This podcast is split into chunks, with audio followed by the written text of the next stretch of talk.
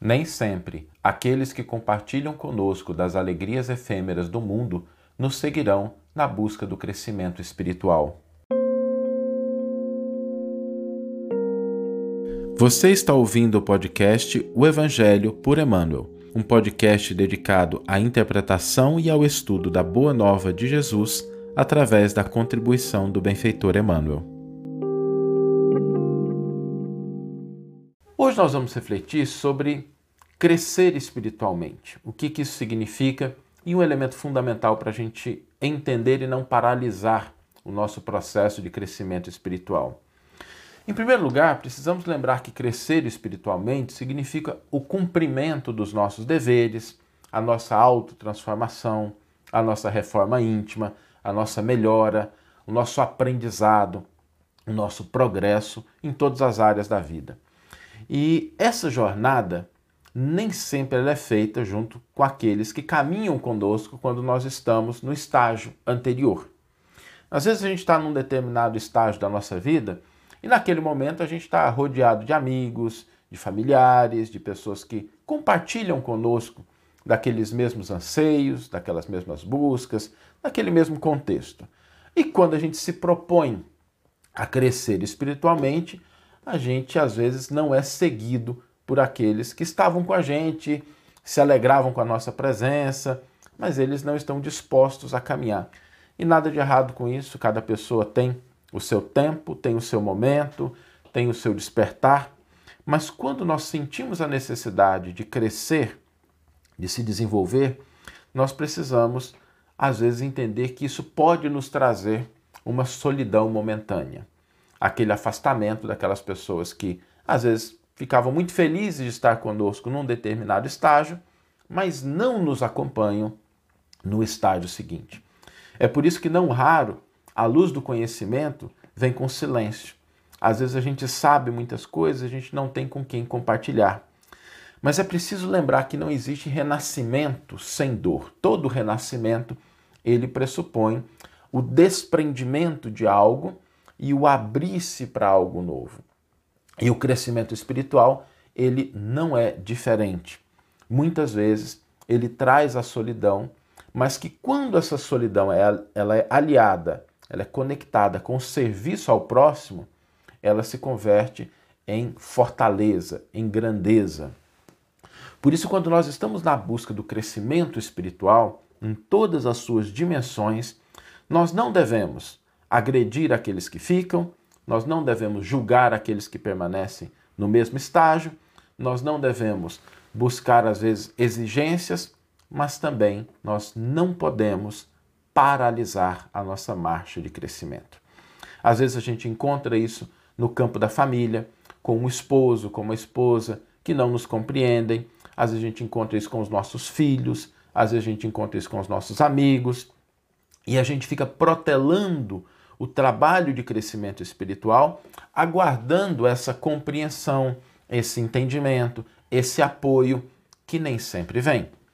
Mas quando há o compromisso efetivo com o crescimento espiritual, isso não deve paralisar a nossa marcha. Nós devemos prosseguir.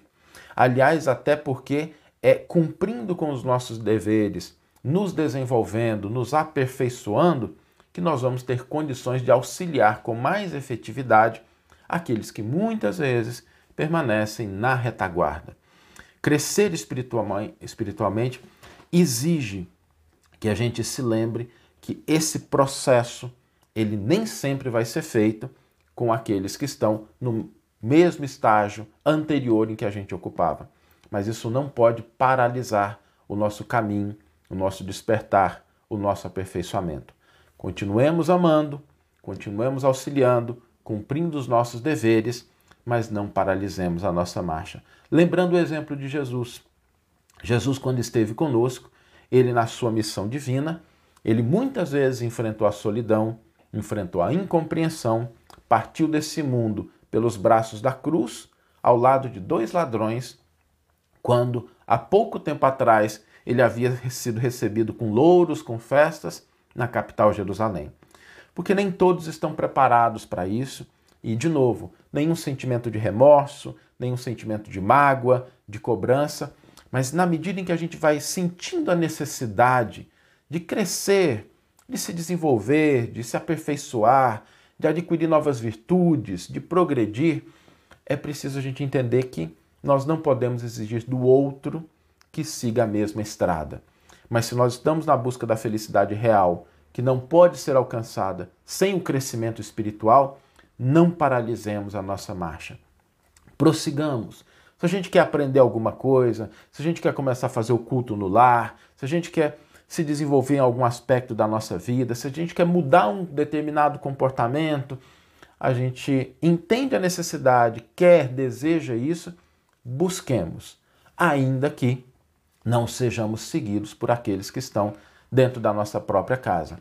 Porque na medida em que a gente acende a luz dentro do nosso coração, nós podemos visualizar com mais clareza o caminho que nos compete seguir e auxiliar quem necessita, quem deseja. Então, na busca do crescimento espiritual, não paralisemos a nossa marcha, ainda que precisemos caminhar solitários durante algum tempo. Vamos ler agora a íntegra do versículo e do comentário que inspiraram a nossa reflexão nessa manhã.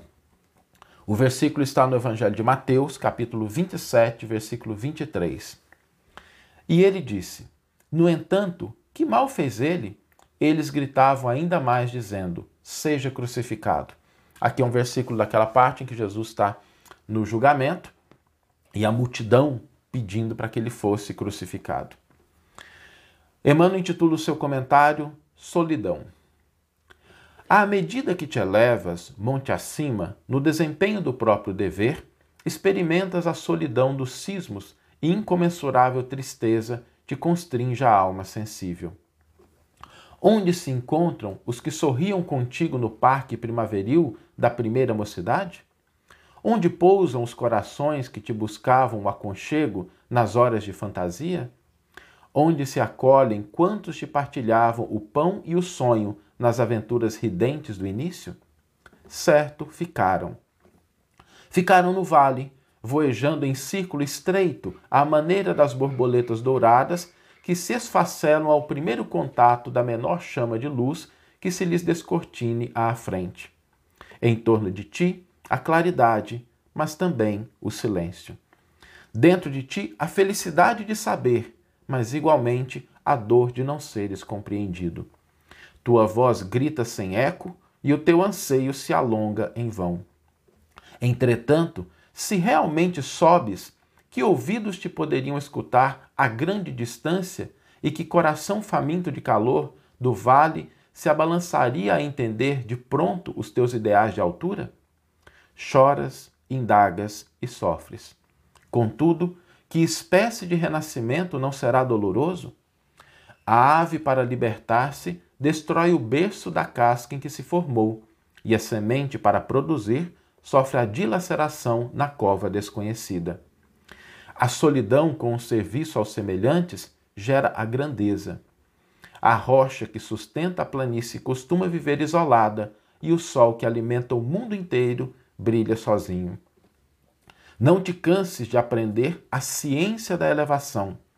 Lembra-te do Senhor que escalou o Calvário de cruz aos ombros feridos. Ninguém o seguiu na morte afrontosa, à exceção de dois malfeitores constrangidos à punição em obediência à justiça. Recorda-te dele e segue. Não relaciones os bens que já espalhaste. Confia no infinito bem que te aguarda.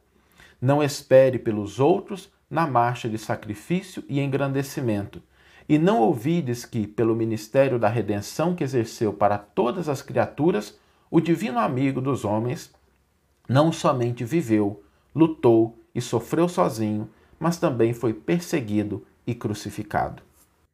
Que você tenha uma excelente manhã, uma excelente tarde ou uma excelente noite e que possamos nos encontrar no próximo episódio. Um grande abraço e até lá!